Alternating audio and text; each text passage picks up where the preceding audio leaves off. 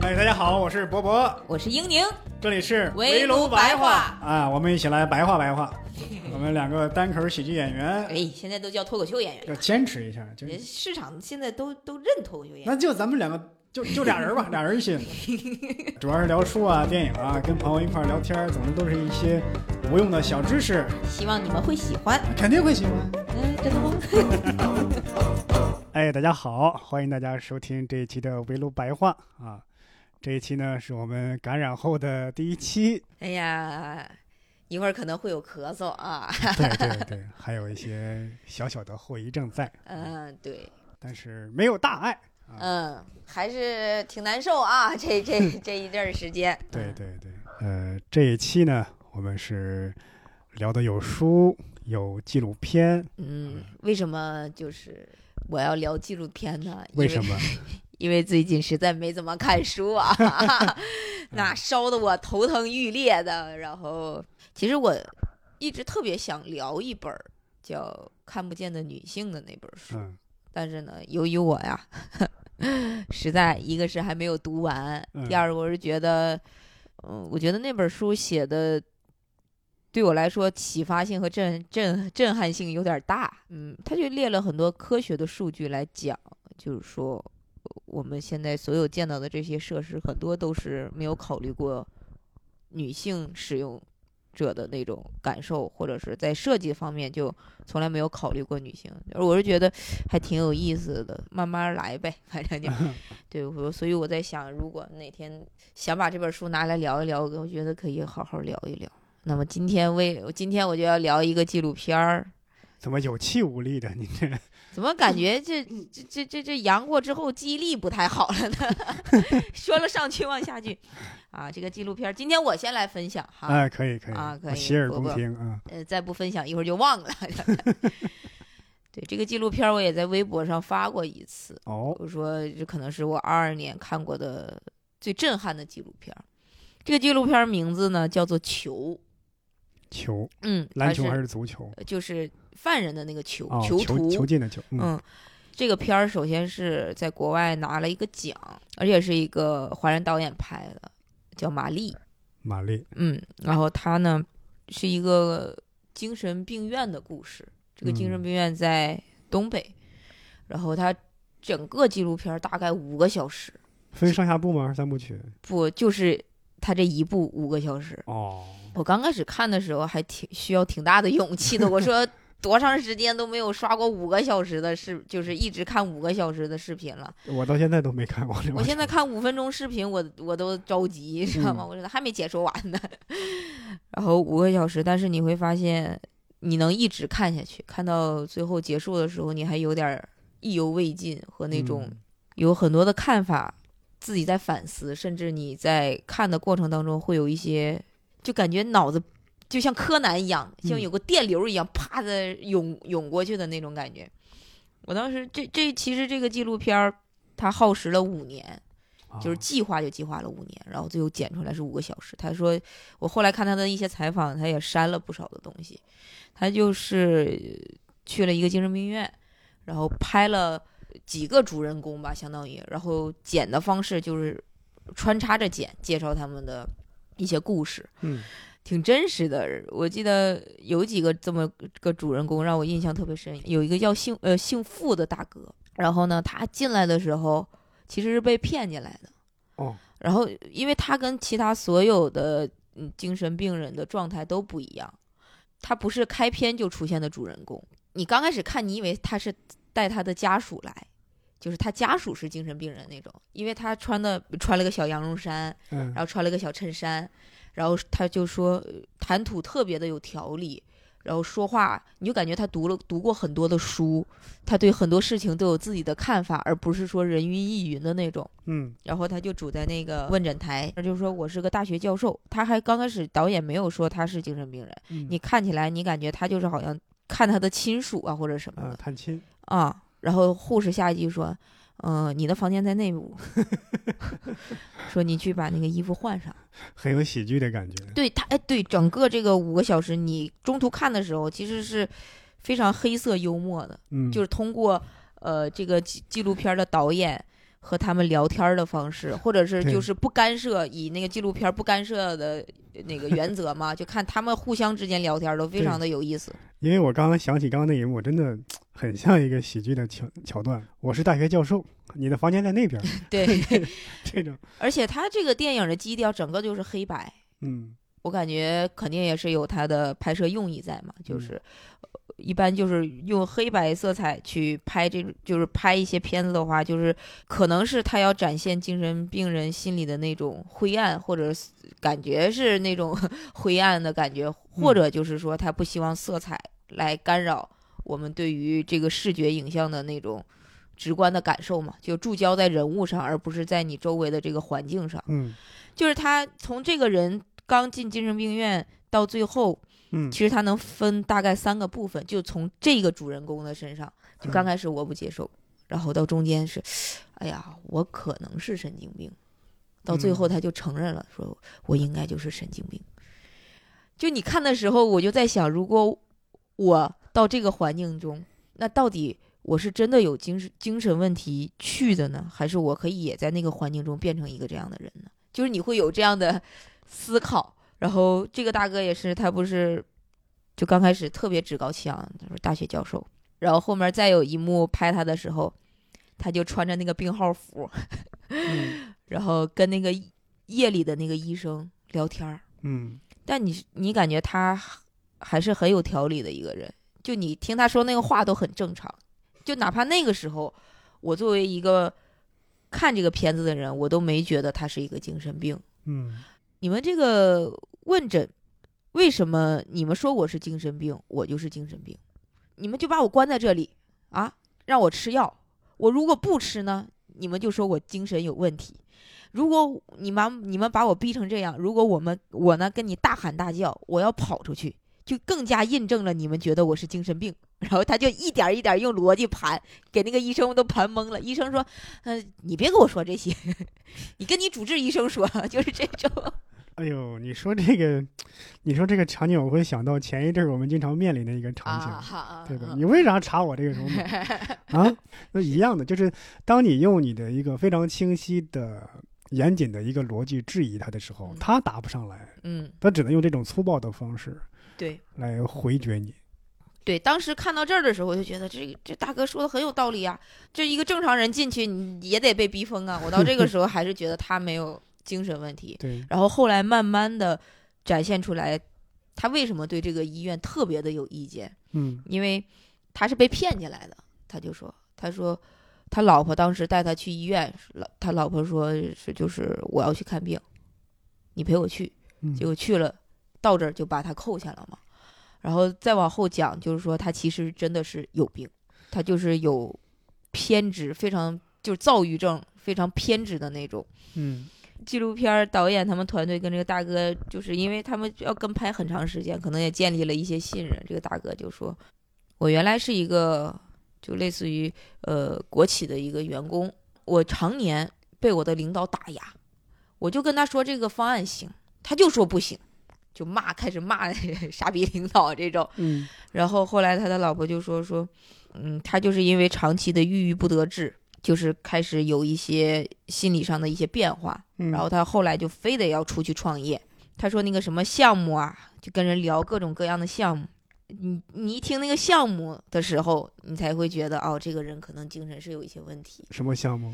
我说实话有点记不清了，但是好像就是说说什么，就类似于那种大忽悠，说这个项目什么，比尔盖茨、巴菲特看了，他们都得说好，就是这大概就是这种。然后你一问他有钱吗？他啊，钱这个不是什么问题，就是你能感觉出来他已经有一点偏执了，就是沉浸在自我的意识世界里了。然后后来那个主治医生就一直跟他聊，说说这个事情。主治医生跟他聊的时候，你会也觉得国内的可能当时这个片子也拍的比较早嘛，可能是零几年、一零年左右前后的。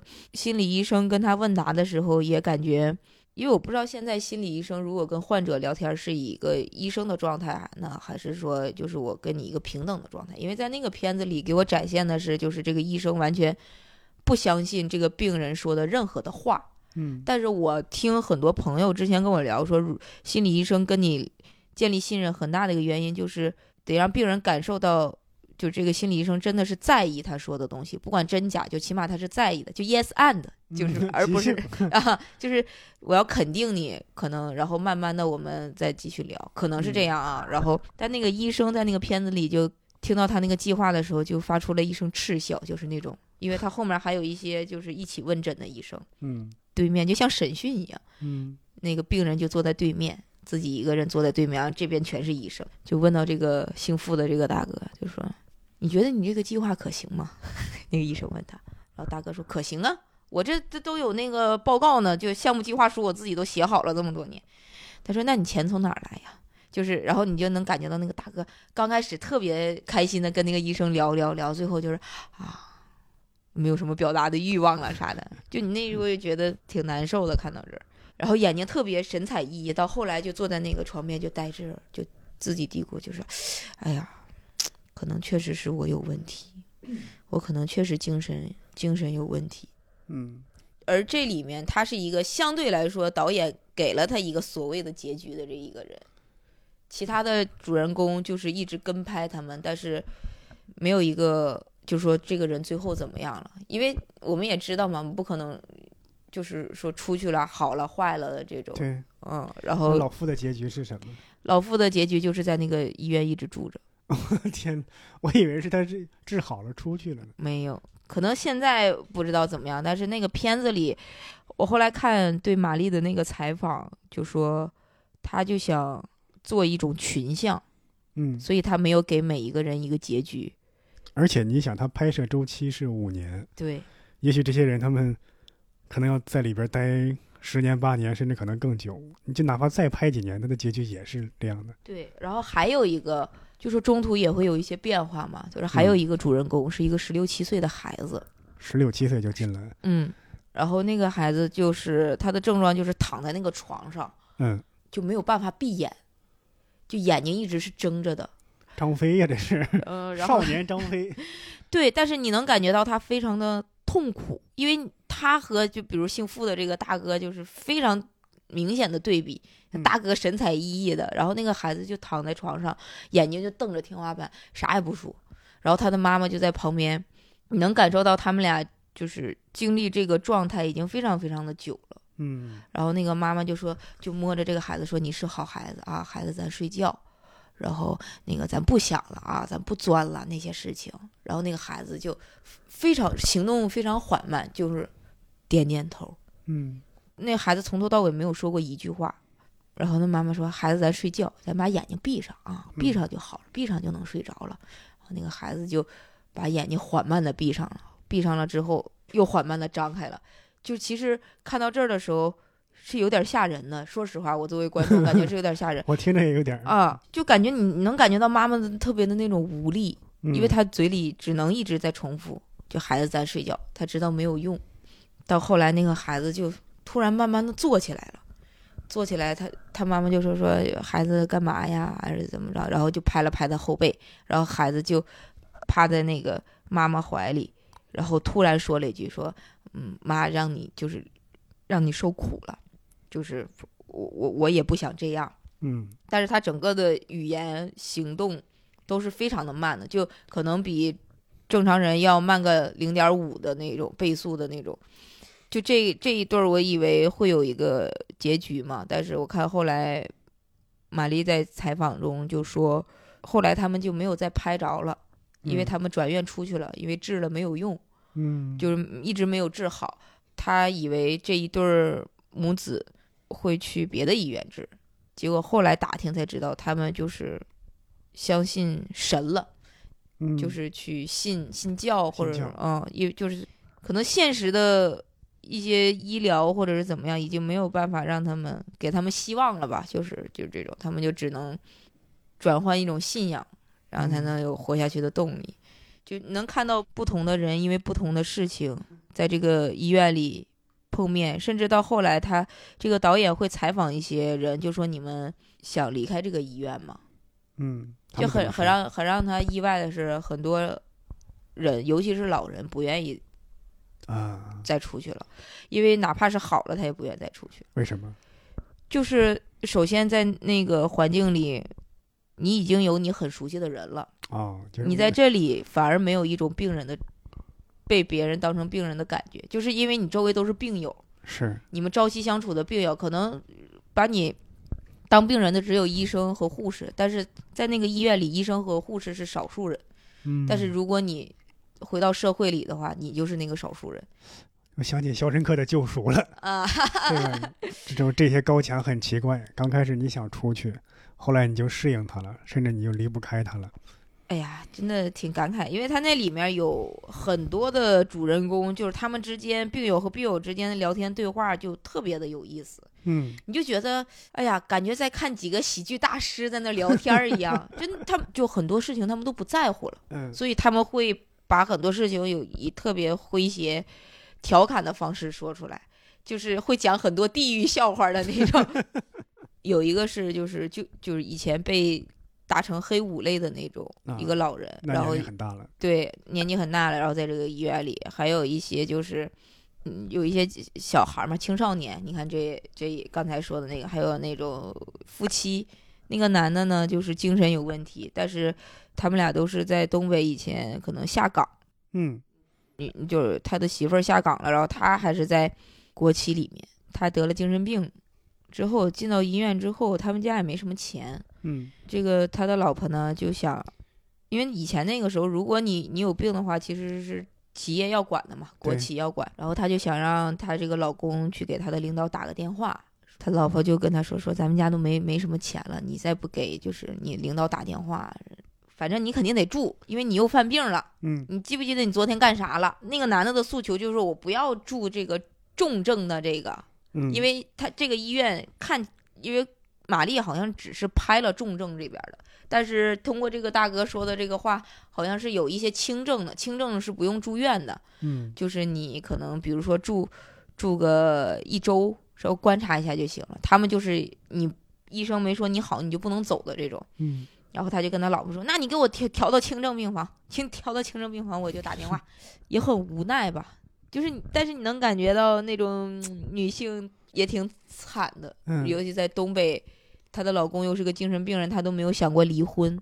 她自己说：“她说我没有想过离开他，这辈子就就就就就认准他了，嗯所以他什么样我都得管他，他又得管孩子上学，接送孩子上下学，然后又得出去打四份工，去给她的老公治病，然后给孩子攒学费。她就说：她说你们别看他现在这样，他其实没得病之前挺好的。”他说得了病之后，有很多事情他可能就不是正常人的想法了，你会觉得哎呀挺心酸无奈的。我是觉得就是在这个球这里面，其实挺能看到一些，比如说挺魔幻现实主义的，嗯嗯，比如那里面有一些关于金钱呀，比如社会变动啊，还有一些体制内啊，或者是一些关于性，就是有一些精神病人。有一开篇就给我吓着了。其实有一个精神病，那个医生就站在旁边说：“你今天早上干嘛啦？”一个男医生：“你今天早上干嘛啦？”然后那个那个精神病人说：“我没干啥呀。”然后因为他那个为什么就是他要叫这个医生来呢？他因为他醒来的时候发现他的两个胳膊都被绑在那个床上了，嗯然后两个腿被绑在那个床上，然后你会觉得那个医生还是挺有耐心的。嗯医生就说，就跟哄小孩儿一样啊，真的是那种语。你干嘛啦？早上知不知道为啥给你绑起来？你又干嘛啦？那个病人就说：“我我我是我什我什么也没干呀。你是不是又骚扰女护士啦？你是不是那个什么？你不记得你干嘛了吧？那个都之前跟你说过，你怎么又忘了？”那个精神病人就，他再来我还骚扰他。就 是就是，确实他已经 他已经不是用那种就正常的人的思维去考量他了嘛。然后他又在那儿一直呵呵笑，然后后来就病友和病友之间聊天儿，就他和他临床的病友聊天，临床病友说就躺在那儿说，就说你说咱以后要出去好了，咱以后要好了，要是出去，你有没有想过干啥呀？嗯然后就是被绑起来那个那个男的就说，出去我就干，走在路上我看一个姑娘干一个姑娘，哎呦我的就是就是你能感觉到他的精神已经就完全不是正常人了嘛。是但是在那个片子里，就是你也知道他可能一直就出不去了，就是我们没有办法用正常的法律和道德来去审判他嘛，这就是啊，对，对吧？对就精神病，但是你就会觉得那个精神病院里面很多人和事情，在背后能体现出来过去几十年的一些动荡的背景和故事。这个我说不好，因为刚刚这个这个病人是一种毫无遮掩的、赤裸裸的，嗯以至于我刚刚笑了，是因为那个他再来我还骚扰他，嗯，他这样的就就有一种就很荒谬的那个感觉，对，就非常荒诞。就是你，你看你，我我知道你就是你笑，所以我刚才也没有说那啥嘛，因为我不我不知道你这个人是比较正经的好好男人啊。但是我对我能理解，因为我看这个片子的有很多时候，其实我也是在家笑出声了。但是我转嗯念一想，哎呦，这要是有一个不太熟的朋友坐旁边，肯定会在想，这咋这样呢？嗯。这个我就会觉得我这个人咋这样呢？对，我刚刚也是，我说我刚刚第一我笑了，第二我在笑完之后，有 有点羞耻，这是有点不是该觉得不应该。笑啊？对吧？就对我觉得这个片子就是很真实，真的是很真实。解读的空间很大。对他，呃，对这个片子解读空间非常大。有几个病友互相聊天的时候，你会觉嗯得他们看似看透了生活的真相，就是那 种。但是你转念一想，真的是这样吗？是是王小波书里说的吧？嗯说原来在、呃沙俄时代有一种叫风僧还是盲僧的，就这些人就是一些修行的僧侣，嗯但神神神神叨叨的，经常会突然莫名其妙说一些类似于格言警句一样的话，嗯嗯，你就觉得说的好像有些道理，但是啥也不是，但你就会被被这种莫名的疯癫所吸引，嗯。就是，但是他说的真的也有时候也不成体系，嗯，对你说这个，我又想起来另一个主人公，他就是采访他，他自己就说说，他就感觉他的脑子里被人盯上了。嗯。就他的思想被人盯上了，所以他想什么，他就觉得有一个人在他脑子里装了监控，嗯。他不敢想，他一想呢，他的想法就被别人知道了，就他就觉得别人都能看透他的想法，嗯。然后到后来就问他是怎么进来的嘛，他其实是被判了刑，好像是，然后转到这个精神病院，就是因为他突然有一天，就他总觉得脑海里有有别人在跟他说话，觉得别人在他脑子里装监控了嘛，就通过那个监控，就就就有个摄像头，就这摄像头要在跟我说话，就有一个声音在指使我去做一些事情，然后后来就有一天，就这个声音就跟他说说杀了他，杀了他，他就把他老婆给砍了。我天，嗯，然后他再进来，进来了之后，你就觉得他时而正常，时而不正常，他就一直他说他一直在跟那个脑海里的声音做抗争，他抗争不过他，他就觉得他在被命令做一些事情。这个在一些小说里看过，对我就觉得有一些精神病人的想法，其实在很多什么科幻小说啊，或者是我们看的一些悬疑小说里头，其实都出现，对，都出现过。也可能那些小说他们作者都是去精神病院取材的，哦，有可能。对，因为我看到时候在想，如果真的有几维的生物，我们并不知道几维的世界，五五维可能有六维、七维，嗯，但是如果真的存在了，那个人就是，假如说他真的是被选中的，而我嗯们就是不知道，就是那种感觉。chosen one，但我觉得这个片子看下来，就是精神上是不咋累啊，嗯，就是看的挺引人入胜的，倒是自己看还是需要很大的勇气的，嗯因为有点太沉重。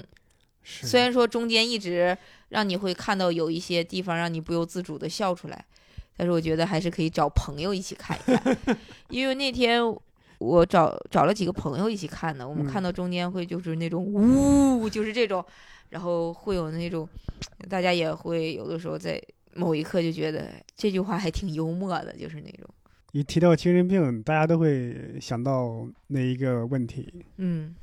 就是假如我或者自己被抓进精神病院，我怎么样才能证明自己不是精神病？嗯。因为我前一阵儿看了一个马尔克斯的短篇小说，嗯。叫我只是来打个电话，讲一个女孩儿是 她好像要晚回家一会儿还是怎么着，她下班了，他想打电话，但是找不着公用电话。这时候他上了一辆公交车，公交车拉了好多人，嗯他就问那些人怎么能打个公共电话，或者你们这是去哪儿能带我一程？然后这个公交车其实大巴车就停到了一个精神病院门口，嗯公交车上的人都是病人。啊他一他看到是精神病院，也没处，也反而是问那个门口那些保安之类的，嗯我能不能进来打个电话，嗯，然后就被拽进去了。我去 因因为那里边的人肯定会在想，谁会来精神病院打电话？啊，对你那肯定你就是精神病。这么一进去就关了好多年。我去她丈夫呢，跟她原来就有矛盾，怀疑她出轨。嗯她向她丈夫求助，她丈夫就说：“你再多关她几年。啊”就这样，他关了好多年才出来。就有时候我在看这样的小说或者类似的电影的时候，就有一个恐惧在。嗯，我也是，对，假如有一天有人嗯暗害你啊，或者你无意间你被塞进去了，嗯怎么能证明？你解释不清楚。嗯因为原来有人做过实验，让一些精神科的医生关进去一段时间，他们也出不来。啊，他们没也没有办法自证。对，就没办法自证。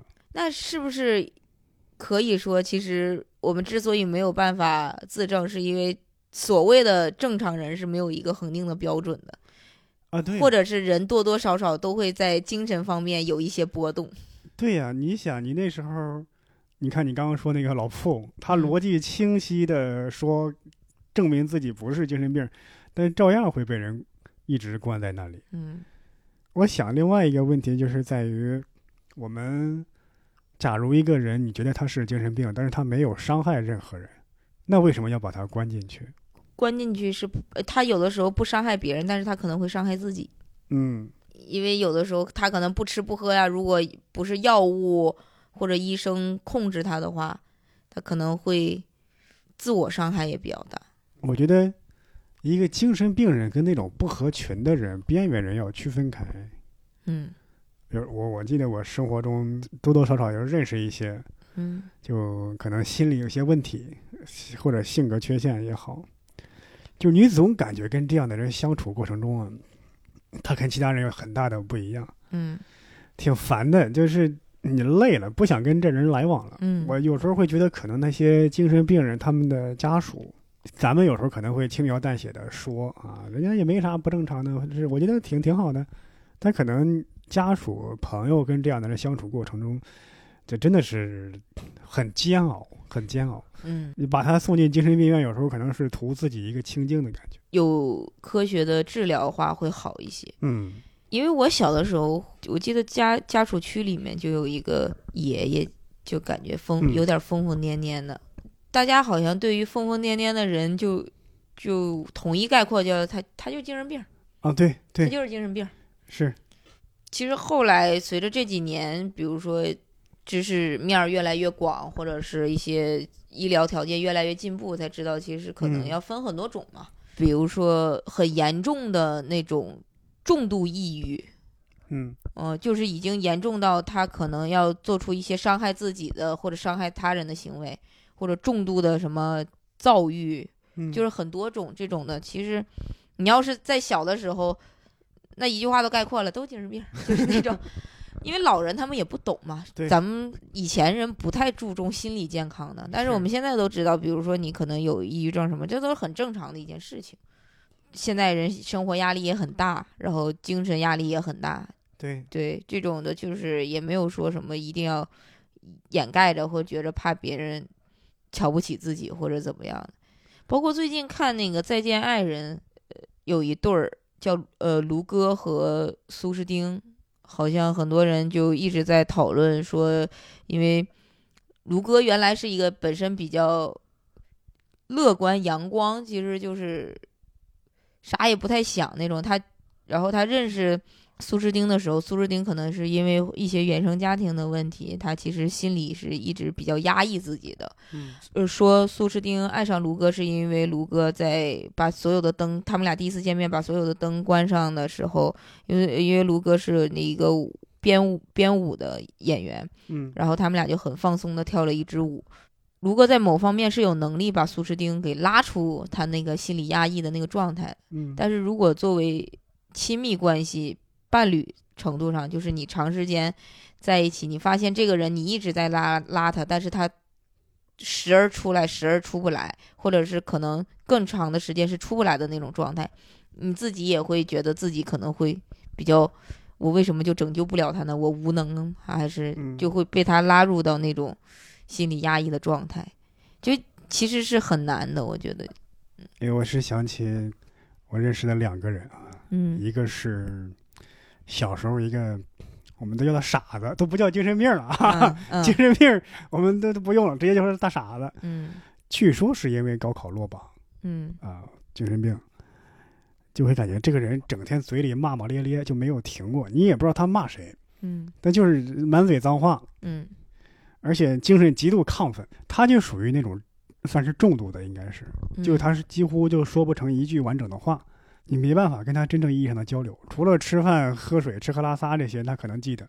还有一个呢，就是就是我叔叔你叔叔，啊，对，他是我们那个地方我们村里的唯一的一个大学生。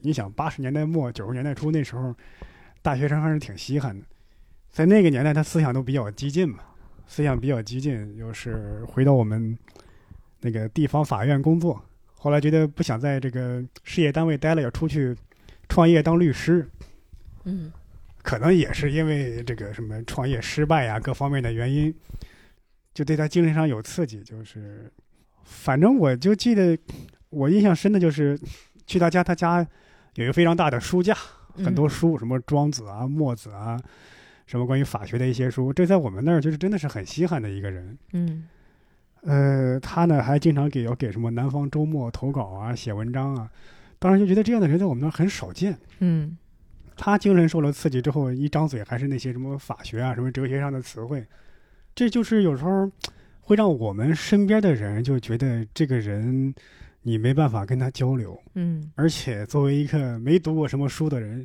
像我爸呀、我伯伯呀，其他那些人，就觉得你这样的词汇是在羞辱我们。嗯所以身边的人有时候会等于是我来教训教训你，就作为哥哥、作为长辈，嗯，就打他干嘛？这对他就是一个很非常大的精神刺激。啊那他更严重了，真的就是进精神病院了。嗯一开始可能还只是一个事业上受挫的一个知识分子，嗯然后硬生生就被变成了一个真正的精神病，进了精神病院。然后现在他好些年出来之后，发现很长一阵儿生活不能自理，嗯就就成了一个可能生活能力非常低下的一个人。我现在想想就觉得非常可惜。嗯，怎么越聊越沉重了？哎呀，这这这早知道我应该还是在后面聊啊，那不应该先后边后边沉重不彻底收不住了。不应该先起这个头儿。对，但我觉得这个纪录片还是求啊，嗯可以看一看。对对对，伯伯这次带来了什么书呢？你感觉像一个少儿节目的主持人一样，充满了好奇。啊，我今天就是分享一本书啊，一个日本作家叫中岛敦儿啊，不是 中岛敦啊，嗨，我这我们还得是咱北方儿化音。对，因为我小时候我们那儿，呃，因为刚刚说我叔叔我们村里那人，我想起我们那儿一叫胖子嘛，嗯，他叫胖墩儿，是啊，我们那儿也是小胖墩儿。一说胖墩儿，想起墩儿这个词，叫中中岛墩儿。中岛墩儿。为不知道为啥你一说中岛墩儿，就感觉是村里出来了一个大作家。对对对，他是日本现代作家，一个上世纪初，他是出生于一九零九年啊，哦逝世于一九三二年啊，啊，也是一个英年早逝的作家。对对对对日本好多这种 短命的天才。对啊，像那个芥川龙之介、对，还有那个三岛由纪夫啊，还别别别列名单了啊！我刚一直想说那个啊，我以太宰治，为一直没想起来。哦哦嗯哦，我以为你要说他们几个呢。对中岛敦啊，也是一个类似于天才作家，他呢风格跟其他人还不太一样。嗯，他呢是叫翻案文学的代表人物之一哦，什么是翻案文学？啊。翻案文学啊，不是说说替谁谁翻案那种嘿嘿嘿，文学，包青天。对，他是在日本很长一段时间，他们会根据中国或者说西方的历史事件，嗯一嗯，些已有的文艺作品进行一些改编、二度创作，哦，这个叫翻案文学那芥川龙之介也是这这个风格的。啊。对对，嗯他再加上他的父亲呢，他的祖父嗯，都是专门研究汉学、研究中国文化的人。哦，所以他的这个中国文化造诣非常深，嗯相当一部分的作品都是根据中国的历史事件改编。所以咱们如果读他这个小说呀，有一种亲近感啊。哦，我以为需要一本什么《中华上下五千年》他有根据那个《史记》那个李陵，也就是李广的孙子改编的一个同名小说啊，有根据一些唐传奇啊、这个《西游记》啊，嗯，就改编的一些作品哎，那听起来感觉会挺有意思的。啊。对对早期同人文是不是？是对，可以可以可以说是早期的同人文了啊。呃，这个小说集叫《山月集》，呃，不是不是叫《山月记》。哦哦，《山月记》，《山月记》呢，就是它的其中一篇短篇的名字。哦，嗯，这个短篇的小说的内容也非常，故事也非常简单，就是有一个叫李征的一个文人嗯啊，可能就是少年天才，自负才气，嗯一直想写出传世之作，但是因为种种原因呢，就没能达成自己的目标。嗯一方面自己觉得自己空有一身才华，无处施展，或者没有取得自己应有的名声，有一种自大的心理。嗯，但是又因为自己成就不高，有一种自卑心在，嗯在这种强烈的情绪刺激之下，他发狂了，变成了一只老虎。哦，开篇其实不是通过他的视角，而是他的一个朋友在赴任的旅途中碰上他，已他已经变成了老虎，嗯在向他的朋友诉说自己的变成老虎的成因。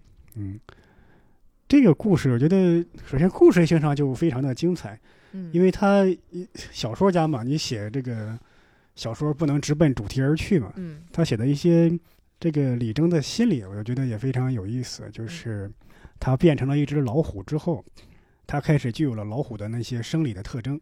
因为老虎嘛，肯定嗯不能像人类一样开始反思啊，开始啊之类的。就是变成老虎之后，就是忘，就是忘记了自己是一个人，嗯嗯，就是时常会慢慢的变成老虎的秉性，而忘记了自己曾经是一个人，只是一个残片短暂的记忆在。嗯，就有点像庄周梦蝶一样，嗯不知道是老虎变成了人，还是人变成了老虎。感觉他们这种有点像寓言小说，又有点那种感感觉的那种。对，嗯然后他变成这个老虎，跟自己这个朋友讲述事情的时候，也有一段话啊，就非常的有名，在啊网上广为流传啊。各种平台上都会截取这一段，但是不知道上下文的语义是啥。对我给大家念一念一下 啊，哎呀，哎呀，感觉你要变老虎了呢。这段话叫：呃，我深怕自己并非美玉，故而不敢加以刻苦琢磨，却又半信自己是块美玉，故又不肯庸庸碌碌与瓦砾为伍。于是我渐渐地脱离凡尘，疏远世人，结果便是一任愤懑与羞恨，日益助长内心那怯弱的自尊心。就这一段话就在网上很有名。嗯，每一个创作者都这么觉得，是吧？对对对。嗯一方面，有时候作为创作者，可能有时候写出那么一两句的好句子，嗯，画上那么一两笔，觉得还不错的线条、色彩。咱们也写过一些好段子，对吧？嗯有一些观众给你喝彩什么的，嗯，会有短暂时间的自得。我怎么这么牛逼呀、嗯我怎么这么好呀、会有这样的一个，觉得自己是这个天才。天才，嗯举世无双，嗯对吧？罕有匹敌。但是真正你在一个低潮期，你相当一段时间没有创作出好的东西了，会在想我是不是不适合干这行？嗯，对，对我是不是没有任何的才华？嗯或者说我就算有才华，但是那是过去，嗯，现在已经是江郎才尽了，时时刻刻都会有这样的对拉扯。这样的一个拉扯。然后，但等他一个长时间之后，你会觉得自己没有取得一定的成就，嗯那种悔恨感，在这里边，他是用了一个那种象征的手法嘛。嗯这两种情绪的拉扯，它直接就变成了一只呃老虎，它叫妄自尊大的羞耻心。他说，人没有任何人都是驯兽师，而野兽就是个人的性情。就是我们这种妄自尊大的自尊羞耻心呢，相当于内心的猛虎。嗯但假如说你这个人，你的内心能让自己达到一种平衡，就是你个人的心态比较好，你是能驯服内心这头猛兽。嗯但你如果驯服不了，你就真的变成了一只老虎。当然，小说是写的这样具象化。那如果咱们在生活中就是可能就是像有点像刚刚你说过的那个球一样，嗯，对吧？是，我内心的猛兽越长越大，就会，我可能可能变得不近乎人情，就、嗯就是成了一个大家心目中的一个人不好来往、不好交往的一个人。嗯其实书里说过这个李征的这个故事，大概是说年少时期就很有才华，嗯但是呢不甘心与那些身边那些庸庸碌碌之辈为伍，不甘心就是做那些一些做官儿、做那些俗务，跟那些对吧？这个人虽然官位比我高，但是呢没有什么才华，每天给他这个行礼下跪，那不折损我的这个美名嗯啊，干脆啊不跟他来往了，我就辞职回老家干个小官儿，就是以诗名传世。但是呢，你遁世之后，你的收最直接的问题收入啊下降了很多。哎呀，共情了吗？这不是？对，你这个收入不如以前了，你可能你确实不用不用应酬了，那你生活不下去了，慢慢你这个生活所累，你也没办法非常好的去创创作，慢慢发现自己求功名没有求得，这个诗诗书的这样的才华的名声也没有达到，嗯就充满了各种悔恨之感，就是这种情绪的拉扯，最终变成了一只猛虎。我刚刚有时候就在想，这就是一个创作者的一个心态。第一，就是可能我们不是说每个人都是那种天才，我不用这个很用功，我也是个天才，啪啪啪一下就就就达到了别人就是一辈子达不到的成就。嗯。但是我不是那样的天才，我又没有足够的去努力，嗯。就这样不上不下，最后时间过去了之后，这这这种打击感是非常这一棒子可打死好多人了。嗯，因为我记得以前看有人发一个日剧的一个截图，嗯。大概是一个老头儿，是一个取得了非常高的成就的一个艺术家导演，大概意思是说我最烦别人说那种别人是天才有什么用的才华，我我没有什么才华，怎么跟别人比？他说我这一路走来，多少比我有才华的人都在我身后。嗯啊，因为他们不够努力，什么？我现在只在想那些抱怨的人，让你们把你们的时间都给我呀！啊啊，因为他已经老了，有还是有很多的想法没有办法付诸实践，他是没有多少时间了。嗯这是那种愿愿意埋头苦干的人，就是有愿意埋头苦干的人，有天才的人，但是夹在中间那种不上不下的人，就是这种心有猛虎，他嗅不到蔷薇。啊是，其对实对我之前看蒋方舟的一个采访，嗯应该是就类似于圆桌派的这种访谈。嗯就是聊天的剧，他就说，他说创作者最怕的就是以为自己有大的才华，结果发现其实只有一点小才华，嗯。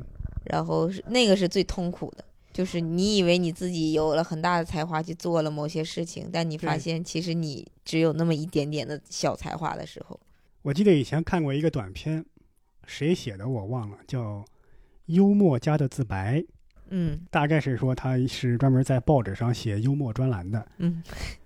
一开始他还只是在，呃，平时业余之之余嘛，业余之际投一些幽默的小文章。嗯后来发现这个在写作方面的收入很可观啊啊，写几篇文章差不多能等于他半个月的一个收入了。嗯那后来在想，我干嘛不把工作辞了，专职写这种幽默文章呢？嗯他就发现自己真正辞职之后，在报纸上开了一个专栏，确实收入比以前提高了。嗯，但是呢，就是巧妇难为无米之炊，没有素材没有，素材了。他说现在他的生活状态就是没事儿跟跟在自己的两个儿子身后，就偷听小孩有什么童言无忌嗯说出来了。没事儿跟朋友聊天，就是聊到这个，哎，这个我可以记下来。哎呀，还这这 这又一棒子打死好多人了，这然后问自己媳妇儿：“你平时上街买菜有没有什么新闻没有？”啊，说我怎么变得这么下作？他说原来那种一提笔自然流淌的文字就出来了，但是现在我搜肠刮肚，各个渠道打听消息，但写出来的东西又特别生硬，嗯，就是那种那种感觉。所以他后后来又找了工作嘛，这个呃，没有，我我我不知道这个作家是谁，但我怀疑他是马克吐温，哦人家还是克服了。哦，还是有大的才华，对对对，人家给你谦虚一下，对吧？你当真了 还？他还有一个短片，嗯叫李陵，我觉得正好能跟这个对应着。嗯那个李陵呢，也是根据历史事件改编的嘛，就是说李广的孙子李陵主动请缨啊，说我要去给匈奴干一场啊，嗯汉武帝就准了。结果呢，他这个带领五千汉军啊去追击匈奴，离他大本营大概有一两千一两千里地了，那时候就已经离大本营很远了，遭遇了匈奴主力，几乎是全军覆没。但是他们呢，呃，汉军毕竟是精锐，他带的，就是打死了匈奴得有上万人，被匈奴俘虏了，他就投靠了匈奴。但是这时候呢，汉武帝收到消息之后，以为是他战死了，啊，觉得这是个一个英雄嘛，战死沙场的英雄。但是后来消息传过来之后呢，传出来了，说他不是战死沙场的英雄，他通敌投靠那边了。嗯而且尤其是说，他还帮助匈奴去训练那个匈奴的军队，嗯还传授兵法给他们。其实这是一个误传，但是呢，汉武帝信了嗯。汉武帝就觉得你这人不可靠，而尤其是我原来把你当成英雄，这太打我自己脸了，嗯就把他老老婆、把他母亲、把他儿子，就是斩首诛九诛九族了，类似于。嗯而这时候司马迁帮他辩驳，说人家是弹尽粮绝，这个而且又杀杀敌众多之后才投降的，啊，至于他这个有没有帮对方训练军队，我觉得有待观察，对吧？以后再打听消息。但是司马迁这一辩驳，呃，很又是激怒了这个汉武帝，对吧？直接宫刑。嗯那这还有第三个人物就是苏武，对吧？苏武留须节不辱，嗯 说这个苏武是被匈奴俘虏之后一直不投降，保全了自己的名节。嗯而这个李陵呢，是中间还会去看他们。这里边最纠结的就是李陵，就是他在匈奴觉得自己是汉臣，他从来不参与这个针对汉朝的攻打，或者说军事策划会议，他也不参与。就是你们，呃，如果是攻打其他的一些军队、一些国家，我会参与，但是攻打汉朝我是不会参与的。嗯，而这个匈奴这边待他也非常好，他在那那儿呢就会感觉汉朝有些人这种繁文缛节啊，一些虚假的那种儒家的那种礼仪啊，还不如这边人说话爽快直接，对这种匈奴的文化又会有一种欣赏，而且在这里边，这个单于的儿子对他还不错，俩人结交了这个非常深厚的友谊。嗯他慢慢就是这个身份的认同上产生了一种危机感，而与此同时，他去看了这个苏武，苏武呢就是被匈奴俘虏了之后呢，就死活不投降，而且自己生活非常窘迫，吃牧羊，对呀、吃的是 毡毯，嗯。跟血呃渴了就喝喝那个血血融化的那个水，对吧？那个单于说等公羊下小崽了就放你回去，嗯那其实就是一句空话嘛。当他看到苏武的时候，他会有一种疑问在，说你这种坚守有什么意义呢？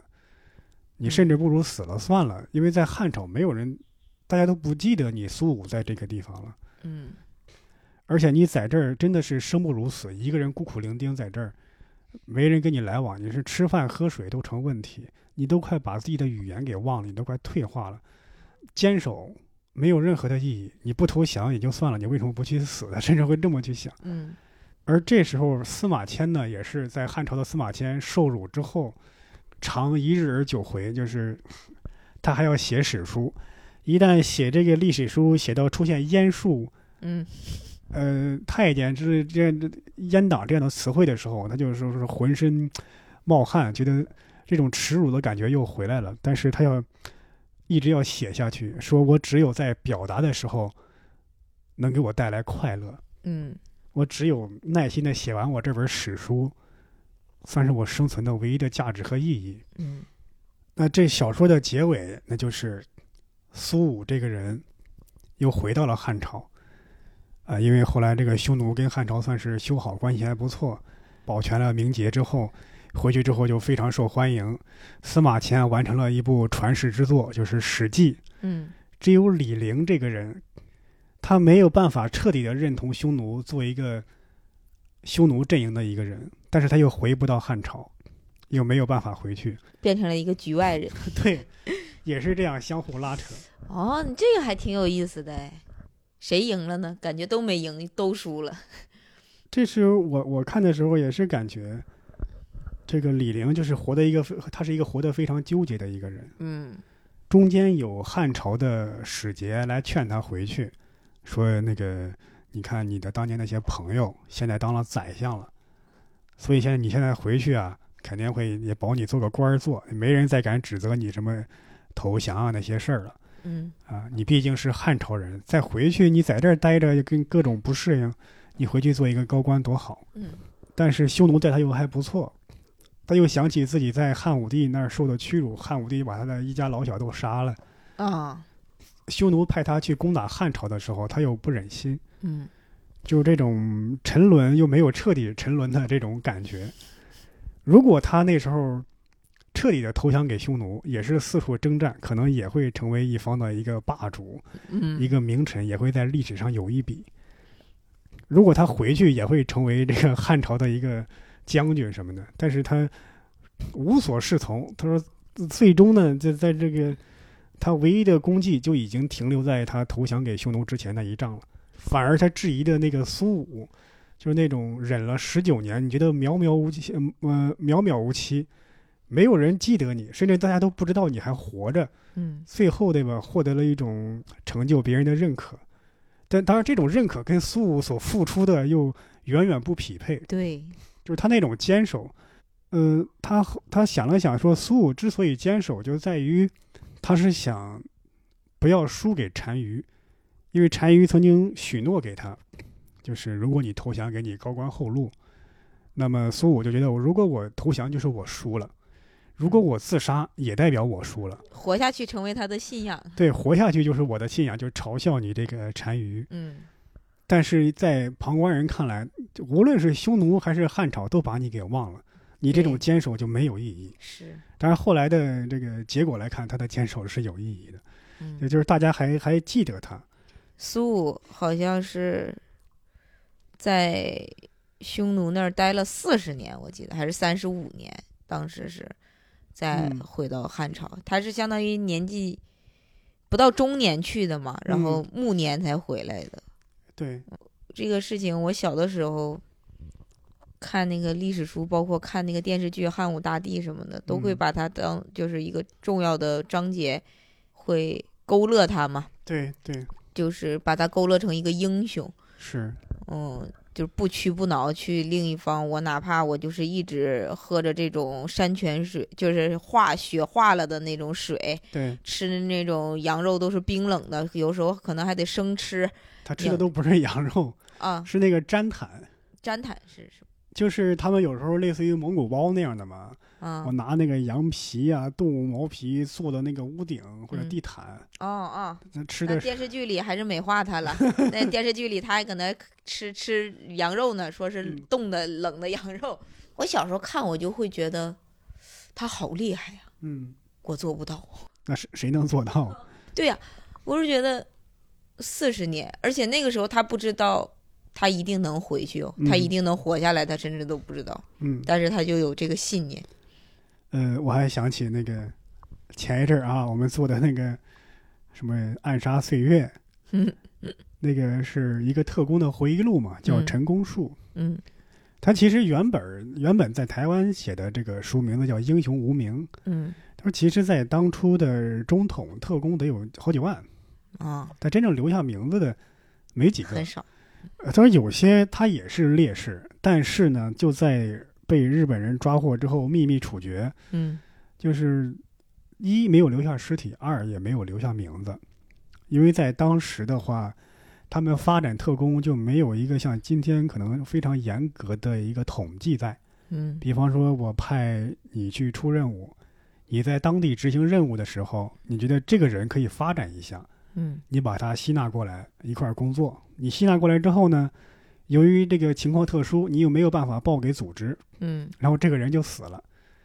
这个人死了之后，那如如果这个人他们一块儿就是什么牺牲了，或者说断线了，都单线联系有一环断了，就没有人记得这个人了。是对像苏武这样的还是能留下名字的，那其他人嗯就没有任何的信息和资料留下来。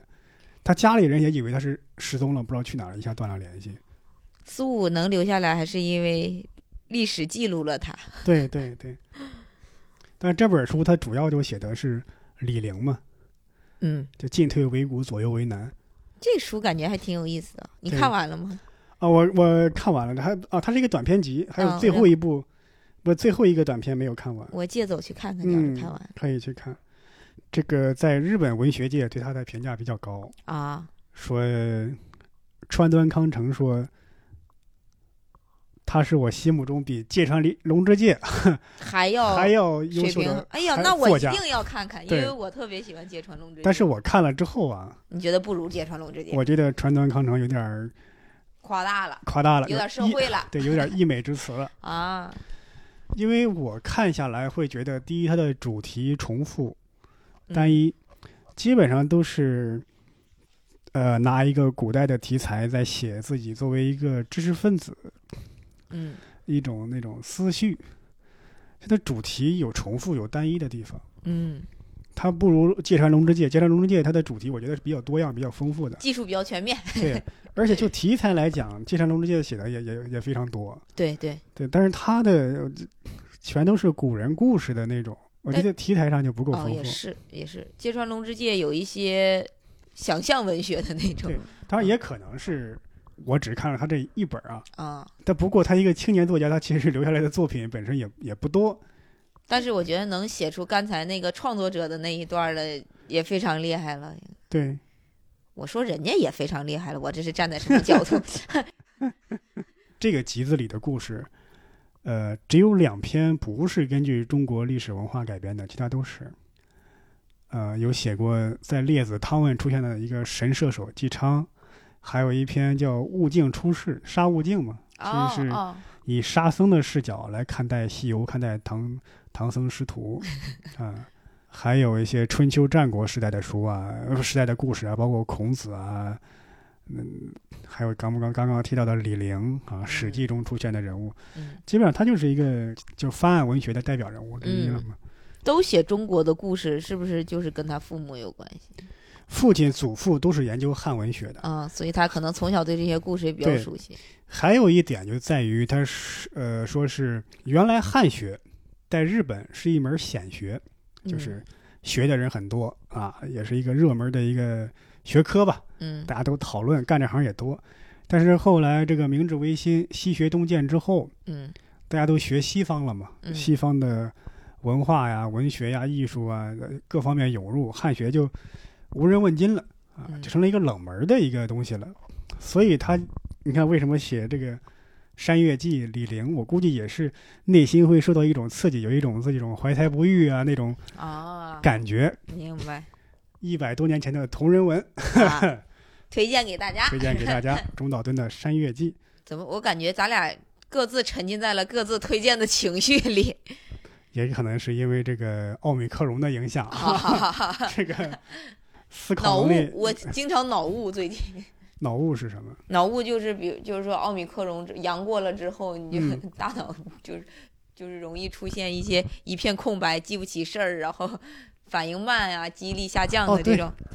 我记忆力没有下降，嗯。但是就是这个觉得自己自己思考能力有有一些减退，嗯。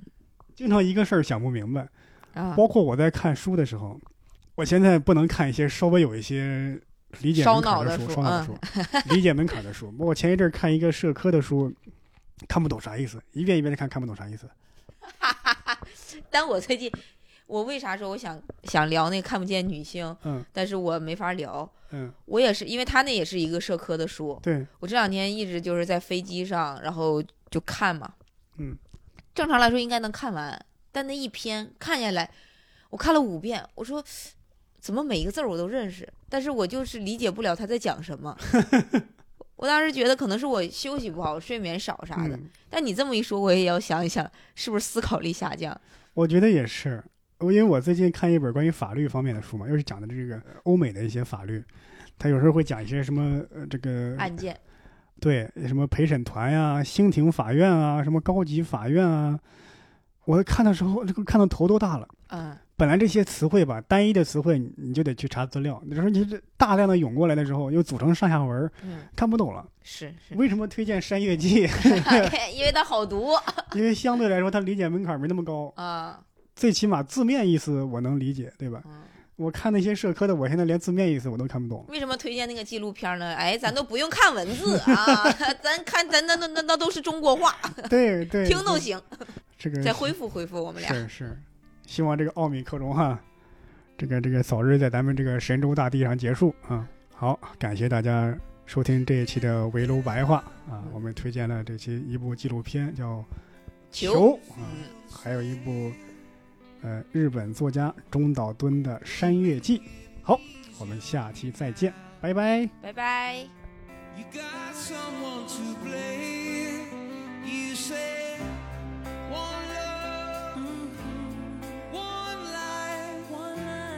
one.